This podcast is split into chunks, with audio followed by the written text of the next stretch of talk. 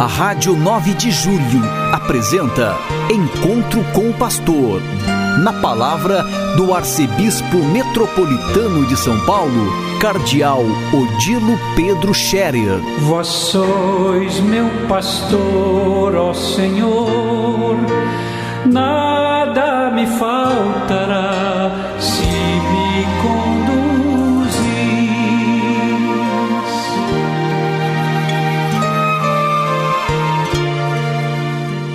Queridos ouvintes da Rádio 9 de Julho, saudação e bênção para todos vocês nesse dia 4 de janeiro. Hoje é uma quarta-feira.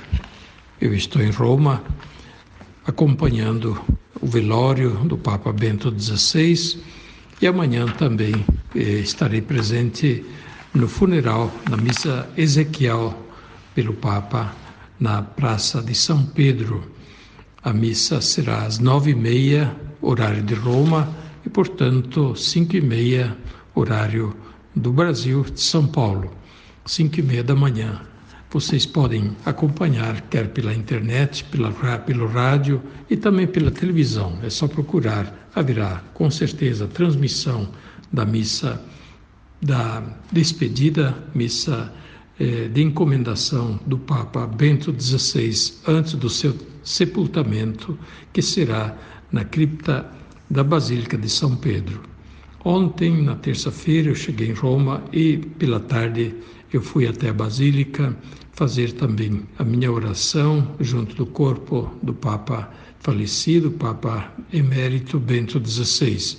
Havia muita gente passando o dia todo até o início da noite e muita gente com muita serenidade, com espírito de oração, silêncio, querendo fazer a sua última despedida de Bento XVI. Também pude participar da missa junto com outros bispos e muitos padres às cinco horas da tarde dentro da própria Basílica de São Pedro, onde rezamos mais uma vez juntos pelo falecido Papa Bento XVI. E assim, em Roma, vive-se um clima de serenidade, tranquilidade, mas muita gente chegando, muita gente querendo ainda passar para ver o corpo de Bento XVI, rezar por ele, fazer sua última homenagem e despedida. Muitos comentários, muita imprensa, muita gente curiosa. E nesse momento também está se refletindo bastante sobre o pontificado de Bento XVI, o que significou para a Igreja e para o mundo o pontificado de Bento XVI. Naturalmente, as avaliações podem ser muitas e também bem diferentes, porém, de modo geral, o apreço que se manifesta hoje pelo Papa Bento XVI é muito grande. Se reconhece a sua sabedoria, a sua serenidade, o seu realismo também diante dos verdadeiros problemas que afligem o mundo, afligem a Igreja e que ele teve a coragem de enfrentar, mesmo que sofria, sofresse muito por causa disso. E os problemas que o eh, faziam sofrer não eram somente os problemas internos da vida da igreja que existiam e que não surgiram no tempo dele, mas que já existiam antes dele e que vinham vindo de mais tempo. Porém, Papa Bento XVI também sempre se preocupou em relação aos rumos da cultura, eh, da vida da sociedade, e ele sempre alertou para esta situação em que o homem tenta viver sem Deus. A cultura tenta se edificar sem valores, sem os valores da fé, sem os valores cristãos, e por isso mesmo se torna uma cultura que esmaga o homem. Ele alertava sempre que sem Deus nós acabamos nos voltando contra nós mesmos, contra o homem e contra a natureza. E é o que nós vemos, infelizmente, quando se negam os valores da fé, da justiça, da moral, acaba se prejudicando uns aos outros, acaba se é, valorizando a violência, a guerra, vai se valorizando sempre mais o desequilíbrio social e também econômico, assim como também a depredação da natureza. Papa Francisco está nesta mesma linha, continuando e alertando com muita força que o desrespeito a Deus é também desrespeito ao próximo e acaba sendo desrespeito à própria natureza, ao ambiente, afinal, à criação de Deus. E é um perigo muito grande para todos que nós acabemos nos destruindo uns aos outros, a partir até mesmo da destruição das condições de vida neste planeta. É o grande risco sempre das guerras, e apesar de todos os alertas que já foram feitos, vários países continuam se armando, continuam preparando guerras, armando-se com bombas atômicas, e é só algum louco apertar os botões que então haverá bomba caindo para todo lado, destruindo uh, o, as cidades, o planeta, a convivência humana, o que é um risco muito real e muito grave. Portanto, Bento XVI teve esta visão muito aguda, percepção muito, muito grande dos riscos, mas também das situações, e por isso chamava sempre de novo de volta a viver tendo Deus tendo, eh, digamos, valores, tendo o, a perspectiva do reino de Deus, em que o homem não é simplesmente um absoluto neste mundo. O absoluto é Deus, e se o homem se proclama o absoluto, ele acaba se tornando um absoluto destrutivo, que faz mal a si mesmo, faz mal aos outros e faz mal à própria natureza. Nós continuamos a viver o tempo do Natal e os textos desse tempo Natal são tão bonitos, são tomados da primeira carta de São João e também do Evangelho de São João.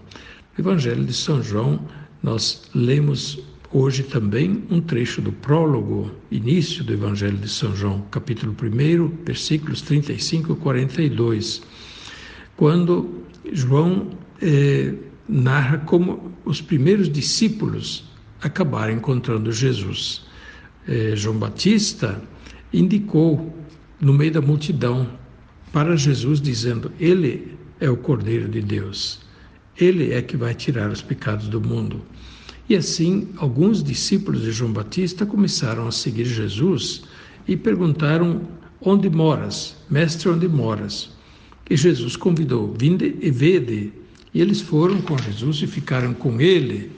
Depois, Jesus passou ao longo do, do mar da Galileia e viu outros e os chamou: Vinde após mim, eu vos farei pescadores de homens.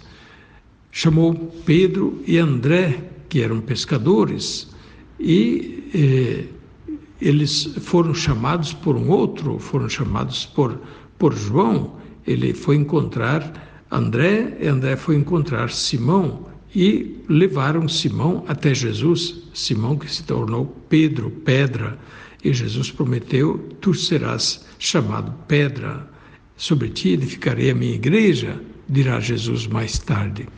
Pois bem, eh, lembro aqui também palavras do Papa Bento XVI. Eh, a fé cristã, a vida cristã, não, não começa com uma grande conclusão intelectual, filosófica, mas começa com o encontro, o encontro com Deus. E um encontro muito concreto e muito humano, o encontro com a pessoa de Jesus. É para isso que Deus enviou seu Filho ao mundo, para se tornar irmão da humanidade, se tornar um de nós, e para que cada um pudesse encontrar Deus assim humanamente, sendo também convidado, desafiado humanamente como aqueles primeiros discípulos que perguntaram: Onde moras? Jesus desafiou: Venham, fiquem comigo, venham e vejam. E depois Simão, André, que também foram chamados para estarem com Jesus e ficaram muito impressionados e ah, foram de alguma forma arrebatados por Jesus. Aconteceu mesmo com os outros discípulos.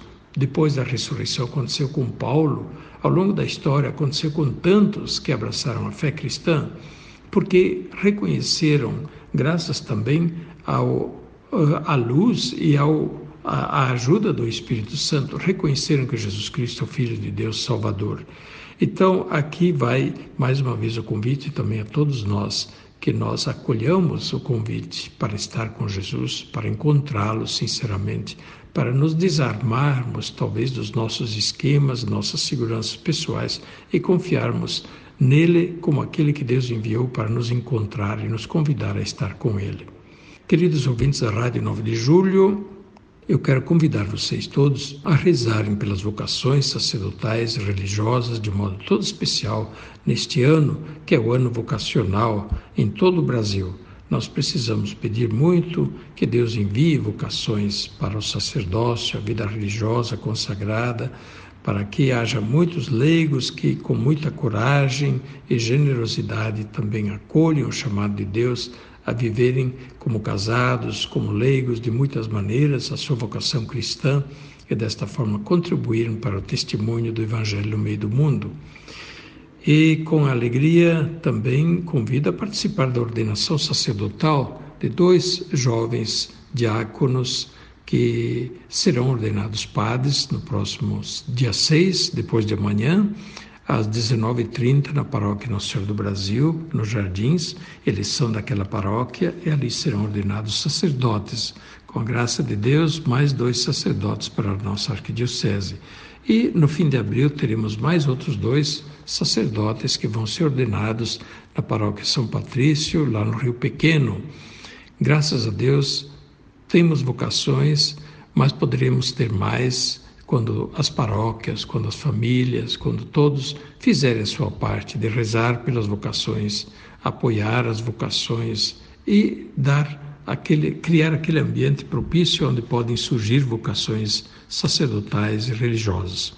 E uma vez encaminhados ao seminário, às comunidades formativas, ali então, com o passar do tempo, eles aprendem eles fazem o discernimento sobre a sua vocação, se é esta mesma ou se é outra, eles deixam o seminário e continuam a sua vida normalmente e se preparam para assumirem com muita formação, muita preparação pessoal a o sacerdócio, a vida consagrada ou missionária, de acordo com o dom, a vocação e o carisma que receberam. O importante é que toda a comunidade reze pelas vocações, se esforce, peça a Deus, valorize as vocações e assim nós teremos com certeza mais vocações também no futuro. Que Deus abençoe a todos e lhes dê um dia bonito, um dia bem, bem aproveitado. A bênção de Deus Todo-Poderoso, Pai, Filho e Espírito Santo, desça sobre vós e permaneça para sempre. Amém. A Rádio 9 de Julho apresentou Encontro com o Pastor, na palavra do Arcebispo Metropolitano de São Paulo, Cardeal Odilo Pedro Scherer. Vós sois meu pastor, ó Senhor, nada me faltará. Se me